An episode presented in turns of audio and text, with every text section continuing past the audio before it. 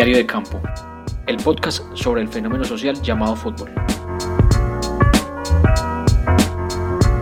Bienvenidos y bienvenidas a nuestro primer capítulo.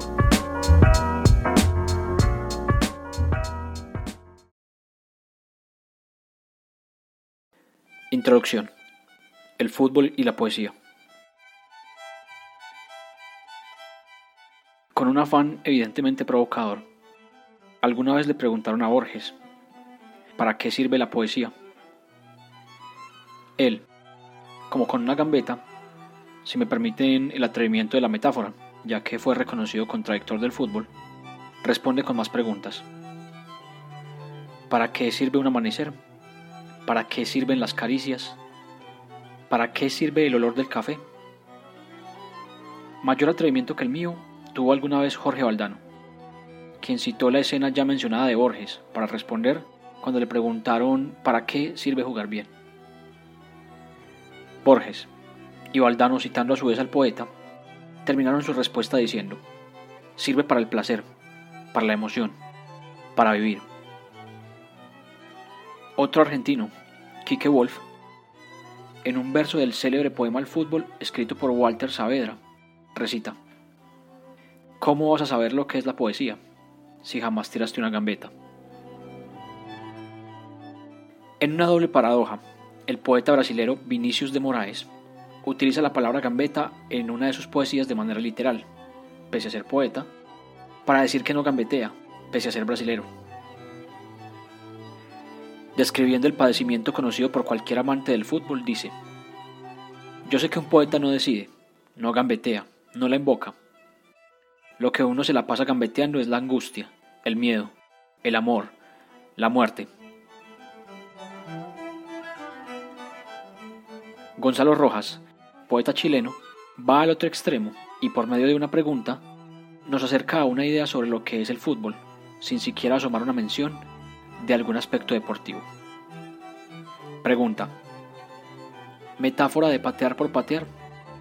¿O exhibición del cuero del testículo en el césped hinchado, así, mayúsculo, que eyacula y hace eyacular estadios enteros, y salpica retórica y grasa por satélite, en los idiomas todos, el maya, el etrusco incluso?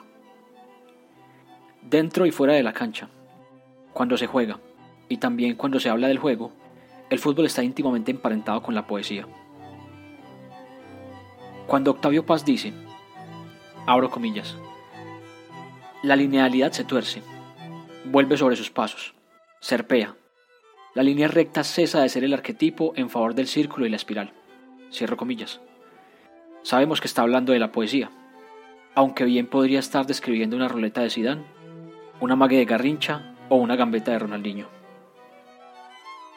Y es que se hace poesía con un balón en los pies igual que con un lápiz y papel en las manos. Esto lo puede confirmar cualquiera que haya visto jugadas de César Cueto, apodado justamente el poeta de la zurda. El pasado 24 de marzo, día habitual de la marcha de las madres y abuelas de la Plaza de Mayo en Argentina, la mayoría de clubes de la AFA reclamaron por redes memoria, verdad y justicia. Por esos mismos días, un futbolista del mismo país escribió un poema a la memoria. En uno de los segmentos escritos por el futbolista del Brown de Adrogué, Ignacio Bojino, se lee La memoria se infla, hinchada de bandera. Un parche que suena cuando los ojos están nublados. ¿Qué pasó con Santiago? ¿Dónde están los hijos? Pero soy el resultado de otra espada castigada, de otro cielo no cuidado.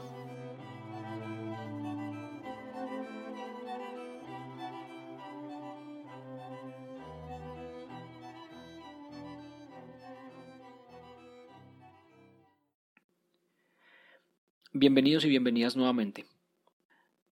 Para iniciar esta observación sobre el fenómeno social popular más extendido en el mundo, el fútbol, y ya con eso estamos diciendo bastante, en este primer capítulo les acompañaré yo, Steve García, con algunas anotaciones o reflexiones en torno a aspectos culturales, históricos y hasta filosóficos, intentaremos responder la pregunta ¿por qué el fútbol?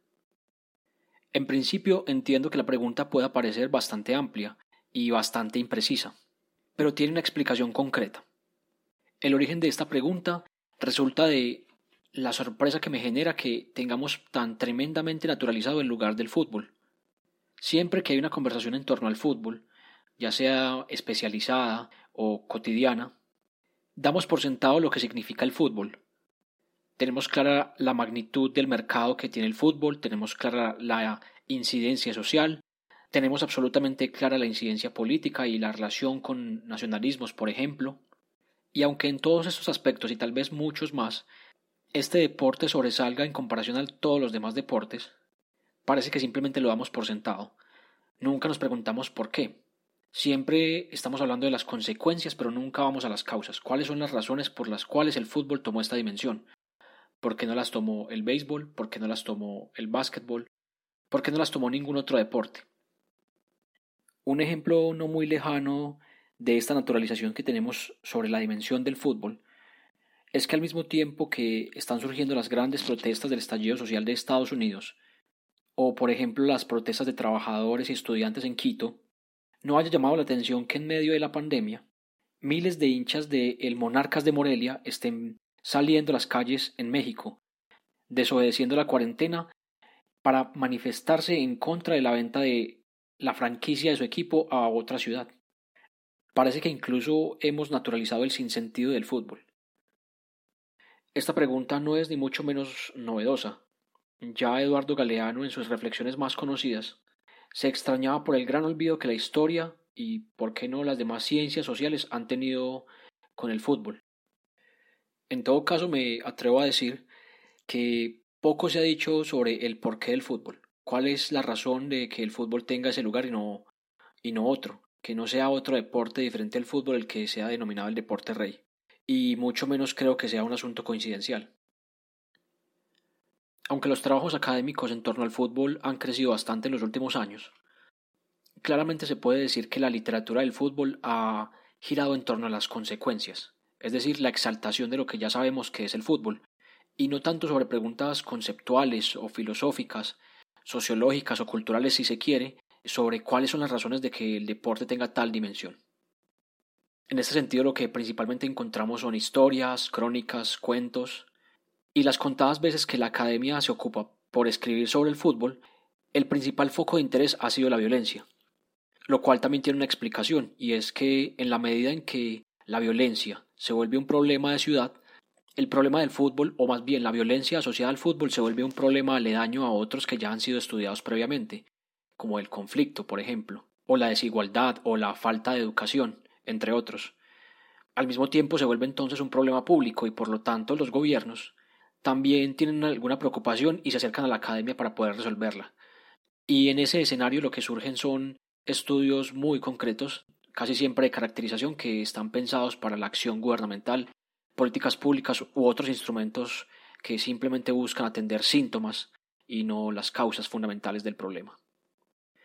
Vamos entonces a compartir algunas reflexiones de diferentes tipos, conceptual, histórico, hasta filosófico, e incluso vamos a ver algunos elementos del juego mismo que nos van a ayudar a por lo menos acercarnos a una respuesta de por qué el fútbol tiene ese lugar. En principio lo que se antoja es una comparación del fútbol con otros deportes, pero para poder hacer esa comparación tendríamos que entrar en una precisión conceptual inicial. Y es que si bien utilizamos la palabra deportes para hablar de manera indiscriminada de todos los juegos competitivos, justamente no todos los juegos competitivos son deportes. Para hacer esta diferenciación conceptual vamos al sociólogo Norbert Elias, quien menciona que la palabra deportes o sports en inglés surge en Inglaterra, justamente para darle nombre a los juegos competitivos que nacen en este país en el contexto de la industrialización. La pregunta siguiente entonces es si este concepto, deportes, sigue teniendo vigencia en el sentido de que estos juegos, los específicamente surgidos en Inglaterra, tienen algunas características particulares que los diferencian de los demás juegos competitivos. La respuesta a esta pregunta es parcialmente positiva, ya que nos permite hacer una diferencia con algunas disciplinas o juegos competitivos, pero no con todas las disciplinas que conocemos actualmente como deportes. La diferencia que podemos marcar entonces es la de los deportes con las disciplinas del atletismo o los juegos competitivos que están asociados a él. Esto debido a que en estas competencias lo que se pone en juego o lo que permite la disputa es la comparación de capacidades físicas específicas. Es decir, cuál atleta puede correr más, cuál puede saltar más alto, cuál puede lanzar más lejos un artefacto, entre otras capacidades físicas. Por otro lado, lo que hasta ahora venimos denominando como deportes, lo que hacen para competir es poner esas capacidades físicas en torno a un objetivo. Es decir, en un equipo de fútbol, por ejemplo, podríamos tener el jugador que más corre, podríamos tener el jugador que más salta, podríamos tener el equipo de fútbol con las mayores capacidades físicas, pero en la medida en que no se logren los objetivos, en este caso marcar goles, no serviría de absolutamente nada. Esta diferencia, que en principio parece sencilla, termina siendo profundamente importante, ya que termina introduciendo en los deportes una gran cantidad de variables asociadas a las posibilidades de competir. Fundamentalmente con esta diferencia surge la necesidad de la táctica, pero incluso permite la posibilidad de pensar el juego desde un punto de vista ético, en el sentido de cuestionarse si todo lo que no está prohibido es válido para ganar, que es lo mismo que por estos días se denomina fair play, o juego deportivo o antideportivo. Y también desde un punto de vista estético, dando lugar a los estilos, pero es un tema sobre el cual volveremos más adelante. Ahora bien, ya hicimos esta primera diferencia entre los deportes y otras disciplinas competitivas específicamente relacionadas o asociadas al atletismo, pero no hemos diferenciado el fútbol con otros deportes. Esto nos hace volver a la pregunta inicial. ¿Por qué el fútbol? ¿Por qué no el básquetbol? ¿Por qué no el béisbol? El tenis o cualquier otro deporte. Comienzan 90 minutos del deporte más hermoso del mundo. En esta comparación entonces el primer punto es de carácter logístico. Y esta característica es sumamente importante en la medida que permite explicar la razón por la cual el fútbol se popularizó o se extendió de manera tan masiva. La pregunta en este punto es ¿qué se necesita para jugar fútbol? Cuando escuchamos las historias de la llegada del fútbol a Sudamérica, por ejemplo, cuando no había la posibilidad de adquirir balones, o incluso en relatos mucho más recientes, y esto seguramente los vivimos, de, por ejemplo, niños jugando al fútbol en barrios empobrecidos, es muy común escuchar que se juega al fútbol sin necesidad ni siquiera de un balón reglamentario. Se puede jugar al fútbol, por ejemplo, con una pelota hecha de trapo. Es bastante común.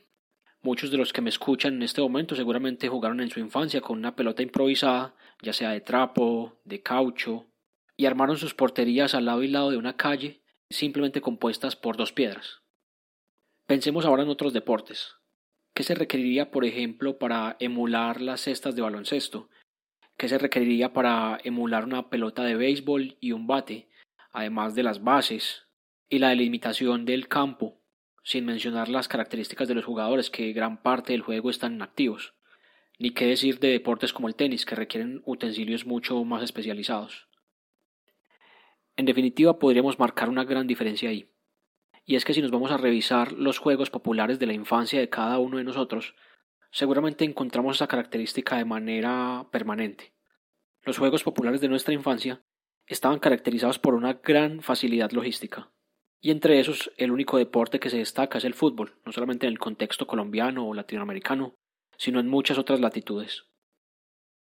Esto en gran parte explica que el fútbol, que naciera en las escuelas privadas de Inglaterra, fuera fácilmente asimilado por la clase obrera de ese mismo país, y posteriormente los obreros de los países a los que iba llegando el fútbol gracias a la gran maquinaria de la industrialización. Volviendo a la diferencia con el atletismo, Decíamos que los deportes se caracterizan porque incluyen muchos más variables o aspectos en la competencia. Esto se traduce de manera muy sencilla, y es que a mayor cantidad de variables mucha más incertidumbre. Y finalmente, mayor incertidumbre se traduce también en mayor emoción. Y esto no requiere mayor comprobación. Basta con recordar alguna escena, no tiene que ser específicamente del fútbol, en el que la aparición de lo inesperado, un punto, una jugada, una expulsión, es lo que termina marcando el ritmo emotivo de cualquier juego. Miremos entonces en el fútbol algunas características que pueden estar asociadas a esto, a lo impredecible, a la arbitrariedad, ¿por qué no?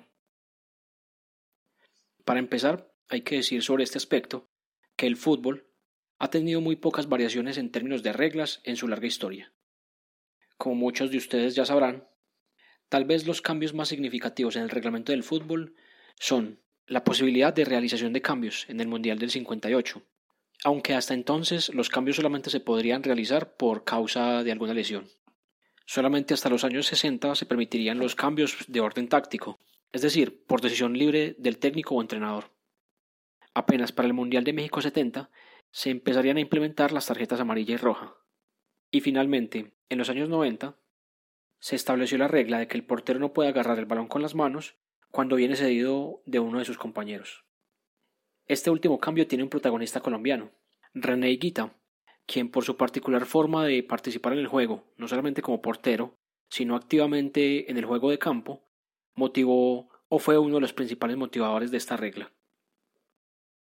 Podríamos detenernos y encontrar una larga lista de detalles que diferencian el fútbol de otros deportes. Sin embargo, vamos a detenernos solamente en tres de ellos. El primero, la utilización de los pies. Riquelme, un canto al fútbol, la puso como con la mano y tiene esto claro el 10. Este primer aspecto es definitivo, en el sentido que define lo que conocemos actualmente como fútbol. Sin entrar en mayor detalle acerca de la historia de la creación del fútbol, es importante decir que hasta 1863 no había total uniformidad acerca de las reglas de este deporte, el que se conocía como fútbol hasta ese momento. Hasta entonces, en muchos de los casos, cuando se organizaban partidos de fútbol, eran los mismos equipos que previamente definían cuáles aspectos estaban o no permitidos. Posibilidades como los tacles o tomar el balón con las manos aún eran alguna posibilidad dentro de los juegos de fútbol. Pero justamente este año se buscó una unificación del reglamento, dando origen a la FA o Asociación de Fútbol, con las normas o reglas que conocemos actualmente del fútbol casi sin ningún cambio, y por otro lado, los equipos disidentes serían entonces los precursores o creadores del rugby. La utilización predominante de las piernas no solamente marca una diferencia entre el fútbol y el rugby, sino que además marca una enorme diferencia entre el fútbol y los demás deportes, en donde las manos, extremidades propias de la motricidad fina, son las principales protagonistas. Pero ¿cuál es la consecuencia de la utilización fundamental de las piernas?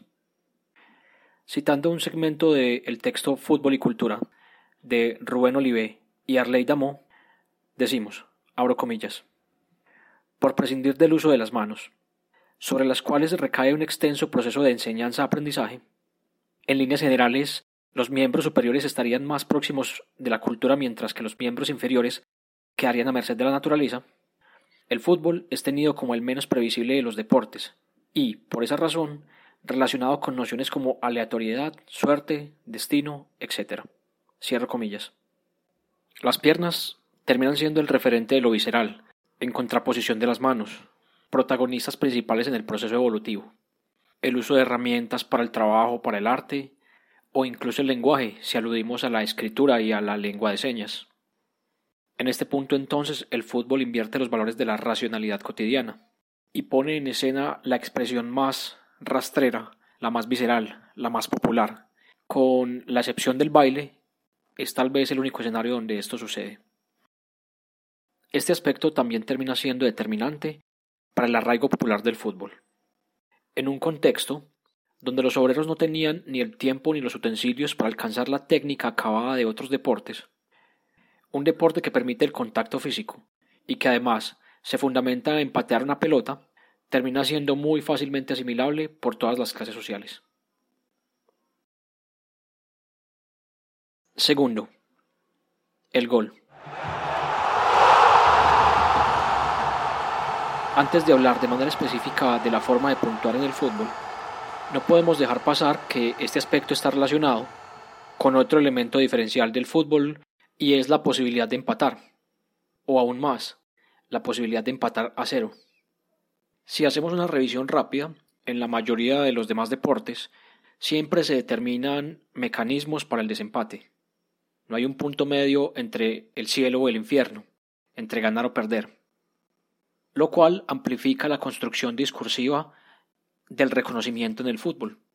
No solamente se busca ganar, o no solamente se desprecia perder, sino que, por ejemplo, se habla constantemente de empates con sabor a victoria, contando historias de goles al último minuto, en cancha visitante, o al contrario, partidos jugados magníficamente y que por un error tonto, un descuido o hasta un autogol terminan siendo la historia de un injusto empate. ¿Qué mejor ejemplo que nosotros mismos? La selección Colombia. Así, por mucho tiempo, los recuerdos más gloriosos del fútbol colombiano estaban determinados por dos empates. El primero, el empate 4 a 4, con gol olímpico incluido, en contra del poderoso equipo de la Unión Soviética en el Mundial del 62. Y el segundo, muy recordado recientemente, el empate 1 a 1 con la selección alemana en el Mundial de Italia 90, con gol agónico incluido en el último minuto. Alguien podrá considerar que esta de pronto es una visión conformista del deporte, pero lo que se pone de manifiesto aquí es el fútbol como escenario de riqueza narrativa. Así como el hincha del equipo más grande puede contar las grandes gestas de título en título, los hinchas de los equipos modestos podrán contar también, incluso con mayor entusiasmo, esas ocasiones en las que sucedió lo inesperado, aunque eso signifique un empate. La narrativa de David equiparándose o venciendo a Goliat siempre será atractiva para todos. Pero volvamos al gol. En comparación con otros deportes, el gol la forma de puntuar en el fútbol es un evento absolutamente aislado. Incluso, como lo decíamos hace un momento, no está garantizado, pese a ser el centro del espectáculo.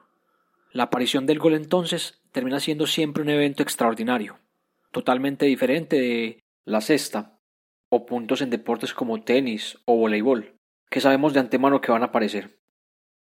Nuevamente este vacío, es decir, la falta de garantía de que los goles vayan a aparecer, abre una puerta en el fútbol a la narrativa. Así, en el fútbol no solamente se cuentan historias de goles y goleadores, sino también de atajadas imposibles, cierres aparatosos de algún defensor aguerrido, o incluso se construyen discursos de entrega y sacrificio de un equipo que supo guardar el cero. En una de las tantas frases repetidas en el entorno futbolero, se dice que es más fácil hacer goles que jugar bien. Lo que se quiere expresar aquí es el gran componente de aleatoriedad del fútbol, esta vez presente en el gol. Tercero, el tiempo. El último gran debate en el entorno del fútbol tiene que ver con la aplicación de tecnología como apoyo para que el deporte sea mucho más justo. Nos referimos específicamente al VAR, o en español, la asistencia al árbitro por video. Sin duda alguna, esta herramienta ha permitido que los árbitros puedan tomar mejores decisiones frente a jugadas dudosas que en el pasado se convirtieron en tremendas injusticias. Pese a esta evidencia, este apoyo ha encontrado enorme cantidad de detractores, y no porque haya duda o porque el frente principal del debate sea si se imparte o no justicia. Aunque parezca descabellado, los detractores han argumentado que la necesidad de que el árbitro tenga que detener el juego y con esto poder tomar una mejor decisión es que al cortar el ritmo del juego de manera tan abrupta se está perdiendo la esencia del fútbol. Este debate es solamente una de las referencias de la importancia que tiene el tiempo para el fútbol, ya que puede ser el único deporte que conserva la dimensión real del tiempo. ¿A qué me estoy refiriendo? Si revisamos nuevamente los demás deportes, encontraremos dos tipos de forma de manejo del tiempo, en ambos casos de manera ficticia. En el primer caso están los deportes como el béisbol o el voleibol, en los que de plano no hay una dimensión temporal. Esto implica que un partido de cualquiera de estos deportes tiene una duración indeterminada, por lo tanto el tiempo se hace absolutamente prescindible para la consideración del juego. Por otro lado, están los deportes que, si bien consideran el tiempo, tienen múltiples reglas que afectan la continuidad del mismo. Por ejemplo, que el tiempo se detenga cada vez que termine una jugada, o que se pueda pedir al referee un tiempo muerto para poder hablar con los compañeros y determinar la estrategia de lo que sigue, o que la posesión del balón tenga una restricción máxima de tiempo. En el fútbol, por el contrario, además de que el tiempo corre en una dimensión real y que no hay reglas que permitan detenerlo o afectarlo, se le da al árbitro el lugar de Cronos, pues aunque existan algunos criterios de pertinencia o algunas formas de justificar un alargue o la terminación de un partido, el árbitro de un partido tiene absoluta independencia para determinar cuándo termina el tiempo. Más de una vez se han suscitado tremendas polémicas, después de que el juez de un partido decide terminar el encuentro, justamente cuando el delantero se encuentra rumbo al arco con una posibilidad enorme de marcar un gol. O también porque pese a haberse cumplido el tiempo que se había anunciado, el árbitro determina que se ha perdido tiempo y que es justo seguir jugando. ¿Hasta cuándo? Hasta cuando él lo decida.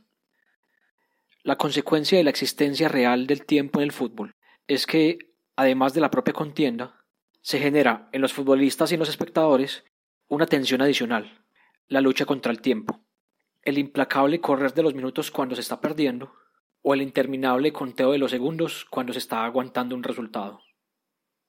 Al respecto, Juan Nuño dice lo siguiente. Abro comillas. Un partido de fútbol es más angustioso y dramático que otro juego cualquiera porque en él el tiempo corre paralelo al tiempo de la existencia humana. La pasión que genera el fútbol hunde sus raíces en la oculta presencia de la muerte, que está presidiendo todos los actos humanos, cada vez que estos actos se miden con el paso del tiempo. Cierro comillas. Para finalizar con esta primera parte, quisiera agregar una consecuencia más de la existencia del tiempo en el fútbol, y que además está relacionada con la posibilidad de jugar con los límites éticos en el juego del fútbol. Aparece aquí un concepto tan coloquial como conocido, quemar tiempo. Desde mi opinión particular, es una hermosa metáfora que encarna la lucha contra el tiempo, pero que además abre una nueva posibilidad en este juego, y es que, debido a todos los aspectos que hemos mencionado, es posiblemente el fútbol el deporte en el que tiene mucha mayor recompensa jugar a destruir el juego, o si se quiere, jugar a no jugar. Ahí aparecen entonces la posesión irrelevante para que el tiempo pase, la patada desvergonzada del balón hacia la tribuna para que la jugada termine, e incluso la complicidad criminal con actores indirectos del juego para que de un momento a otro no aparezcan las pelotas. Juzgue cada uno de ustedes lo correcto o lo incorrecto. Pero finalmente, por esta razón nos gusta el fútbol. No por la trampa en sí misma, sino por la posibilidad de construir distintas narrativas del juego.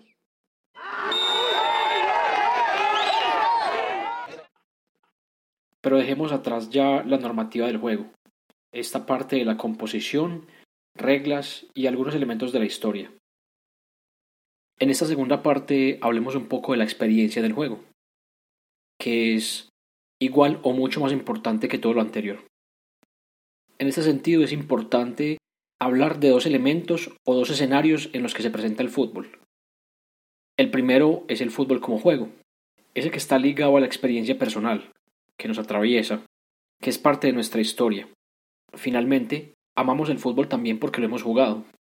Y por eso, entre otras cosas, vale la pena mencionarlo, es que es sumamente importante que se reconozca el derecho de las mujeres a jugar un fútbol profesional con garantías, igual que los hombres.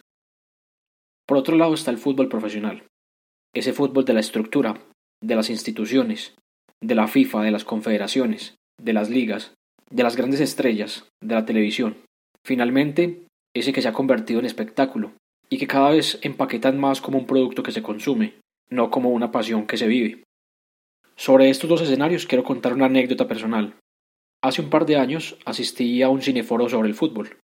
En este cineforo presentaron el documental argentino El otro fútbol, un documental en el que se cuentan historias y experiencias del fútbol amateur, el fútbol de barrio. El documental me gustó muchísimo.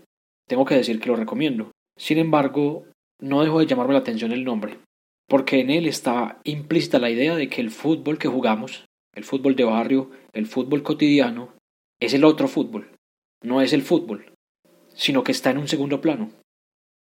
A tal punto nos han bombardeado con fútbol por televisión, que a veces parece que se nos pierde de vista que el fútbol tiene la dimensión que tiene es también porque lo jugamos, y porque lo jugamos lo comprendemos, no al contrario, no porque lo consumimos.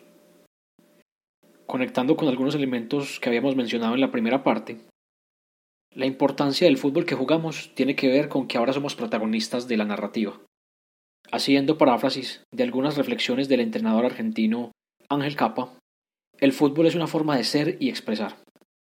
Por ejemplo, para bien o para mal, en muchos de nuestros contextos el fútbol ha tenido que ver enormemente con la construcción de las masculinidades. Pero es un tema en el cual no me detendré porque sin duda alguna es un tema que alcanza para un capítulo completo. En todo caso, podemos estar de acuerdo que el fútbol ha estado tremendamente ligado a nuestro proceso de socialización, incluso desde el lugar de la negación que se le ha dado muchas veces a las mujeres. En uno de los cuentos de Roberto Fontana Rosa sobre el fútbol, cuyo título no puedo recordar, se da un ejemplo perfecto de lo que implica el fútbol en el proceso de socialización.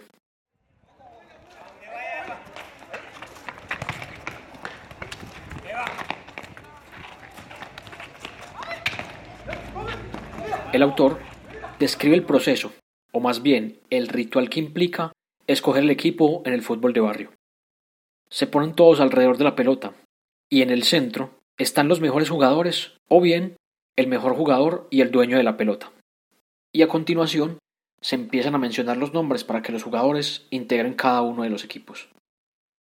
El autor describe el tremendo sufrimiento y padecimiento que es estar al frente de la pelota sin ser llamado una y otra vez. Y concluye, con lo cual estoy de acuerdo, que este ritual descarnado que solamente puede propiciar el fútbol es el único momento de la vida en el que sin eufemismo alguno uno sabe exactamente qué lugar ocupa en el grupo. Ya sea por talento o por amistad, uno espera ser llamado para no estar sometido a la vergüenza de tener que jugar con un equipo para el que uno es simplemente un sobrante. Ahora bien, la estructura del fútbol profesional también es tremendamente importante. El hecho de que las instituciones y los burócratas hayan querido empaquetarlo como producto y venderlo como cualquier otro espectáculo no alcanza para desacreditarlo. Incluso la existencia y la dimensión de esas instituciones también es una referencia de la magnitud que tiene el fútbol. Nada más hay que fijarse en la FIFA, la Federación Internacional de Fútbol, que tiene entre sus miembros más federaciones nacionales que la cantidad de estados en la Organización de Naciones Unidas. La FIFA, que nació en 1904, y que estaba organizando torneos de nivel global desde 1924, es posiblemente el referente de la primera institución global, incluso mucho antes de la globalización. Por otro lado, la estructura del fútbol profesional también encarna un proceso histórico de identidades.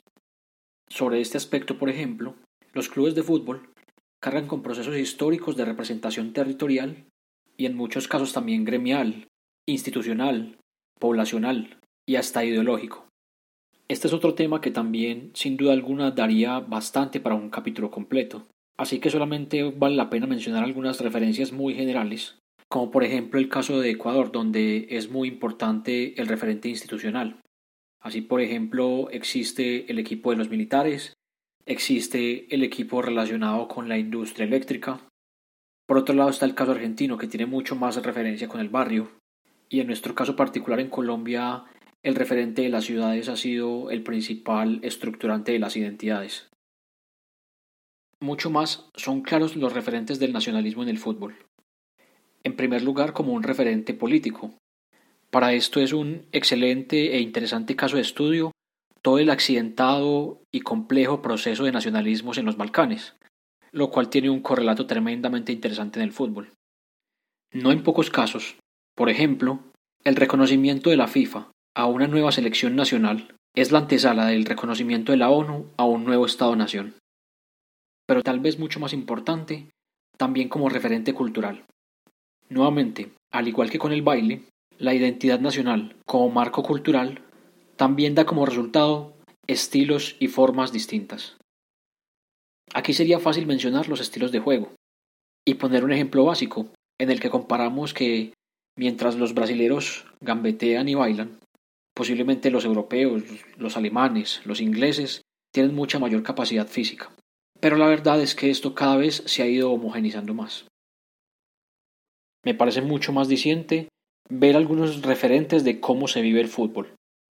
En las hinchadas, por ejemplo, tenemos el caso particular de Latinoamérica, donde la tribuna está totalmente asociada al carnaval y a la fiesta. Pero también con los jugadores, aunque entiendo que todas las generalizaciones son equívocas, es fácil reconocer ciertos rasgos. Así, por ejemplo, es muy habitual ver que el futbolista uruguayo o el argentino celebran su gol a rabiar, casi como una catarsis de ira. Mientras tanto, el brasilero o el jugador del Pacífico colombiano celebra bailando.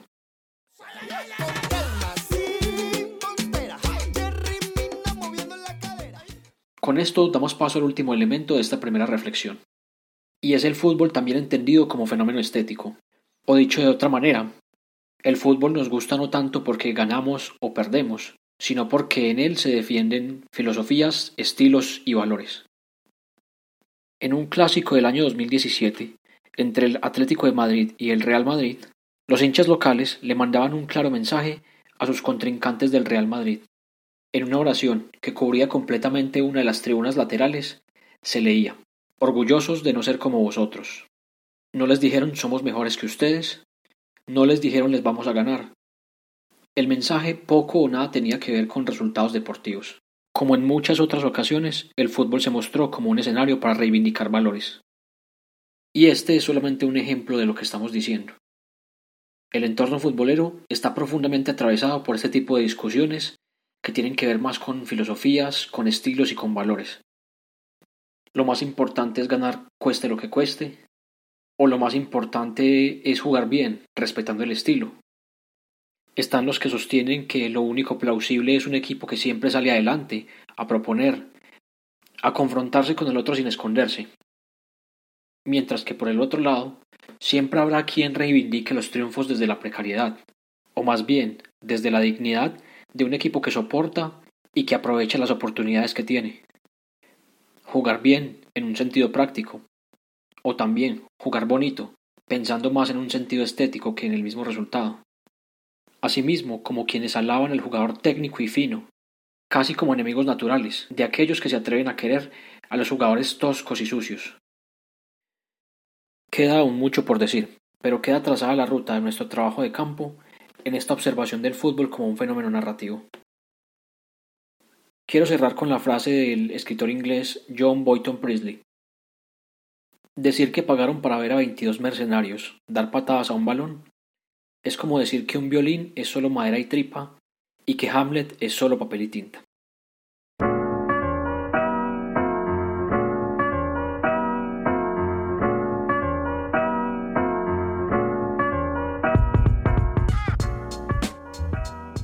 Esperamos que les haya gustado este primer capítulo.